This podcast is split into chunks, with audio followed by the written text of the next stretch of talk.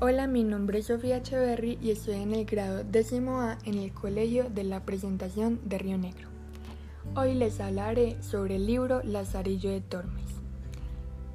Empecemos.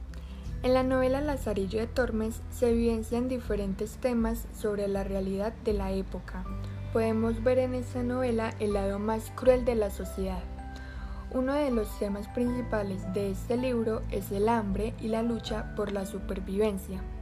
El hambre hace que Lázaro, más conocido como Lazarillo, pase de ser un niño inocente a un joven pícaro. La lucha por la supervivencia y por conseguir alimentos lo transformó en alguien astuto.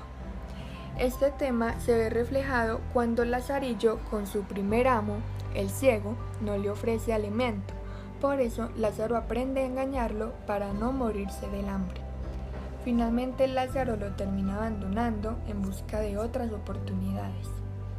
El segundo amo de Lázaro es el clérigo, un hombre hipócrita y corrupto, que a pesar de que le sobra comida no quiere compartirla con Lázaro. Para poder comer, Lázaro decide robarle su pan mientras él duerme, y ese culpa a los ratones. El clérigo sospecha de él, lo descubre y finalmente lo echa. Lazarillo va en busca de otro trabajo y se encuentra con el escudero, que es un personaje que vive muy pendiente de las apariencias. Fingen poseer riquezas, pero en realidad no tiene ni dónde dormir ni qué comer.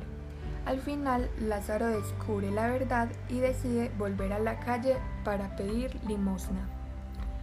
Lázaro conoce otros amos, como un capellán, un maestro de hacer panderos y un alguacil y se hace aguador. Por último, consigue el cargo de pregonero, gracias al arcipreste de la iglesia toledana de San Salvador, quien además le ofrece una casa y la oportunidad de casarse con una de sus criadas, con la finalidad de disipar los rumores que se ciernen sobre él, ya que era acusado de mantener una relación con su criada. Lo más emocionante de este libro es cómo refleja el autor la pobre vida que muchas personas en esa época tuvieron que pasar. Lo que Lazarillo vivió realmente es de admirar.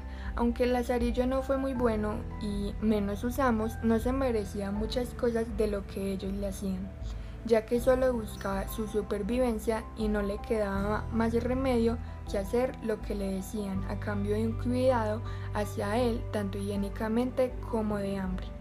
Eso es todo, muchas gracias.